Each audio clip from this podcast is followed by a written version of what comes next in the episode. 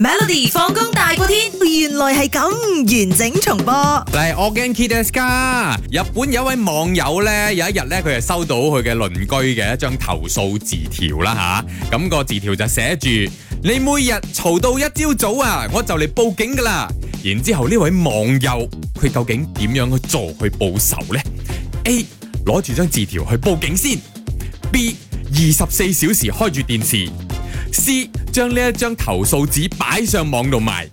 D 網上公布呢一家人嘅地址，好啦，我覺得誒係佢攞呢個字條去賣，嗯因為咧佢可能對方佢鄰居係個名人，佢覺得嗯嗯哦有名人，我唔知歌手啊、啊 the artist 啊，定係嗰啲啲名人啦，名官啊、啲咩高官嗰啲啊啊即係，親筆寫嘅字，係啦，嗯唔知北川唔知 咩㗎啦，OK，做咩北村嘅啫？北村又走過北村嚟，北川拓哉咁樣啊 OK，OK，OK OK 咁然之後佢覺得哦名人寫俾我，佢就哦嗯 show off 啦咁嗯樣。嗯咁當然啦，亦都有啲朋友啦就問，又講係 B 啦，有啲人覺得哦，我覺得咧攞住字條自己去報警，佢話嗯你要報啊嘛，我幫你報，我報先啊咁樣有人咁估啦啊。究竟 OK 答案係乜嘢咧？嗱係真實事件發生㗎吓。呢位朋友仔呢，佢就將嗰張字條好細心㗎，因為黐喺個邊嗰個門嗰度啊嘛，佢有嚿膠紙黐住，佢好細心咁搣搣搣，好似驚死搣爛咁樣啊！然之後原封不動咁影咗張相擺上網度賣。 哎 呀，我太開心就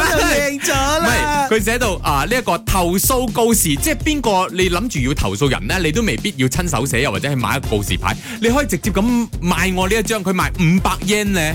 即係雖然都係一張紙仔咁嘅咋吓，但係都有人買喎。點解佢點解佢要賣咧？佢點解攞嚟佢做呢樣嘢？佢攞嚟賣，因為佢要俾佢嘅鄰居睇到佢賣呢一張嘢，佢又踢佢鄰居寡，哦以免物浸啦，咁樣咁有嚟冇激翻個鄰居。有冇問話點解嗰個人要賣呢樣嘢咧？冇喎、真係有人要賣喎、呢下先勁喎。不如不如你試下，你攞個墨筆寫咁樣寫啲字啊，用樹威咁樣，你寫睇下，擺上網，有人買㗎， 咩人都有㗎嘛，係咪？唔知，買翻去 燒，我買我寫新偉連再去我我笑，我寫用樹威， 用樹攞威去。笑。每逢星期一至五傍晚四點到八點，有 William 新偉廉同埋 Nicholas 雍舒偉陪你 Melody 放工大過天，陪你開心快樂閃閃閃。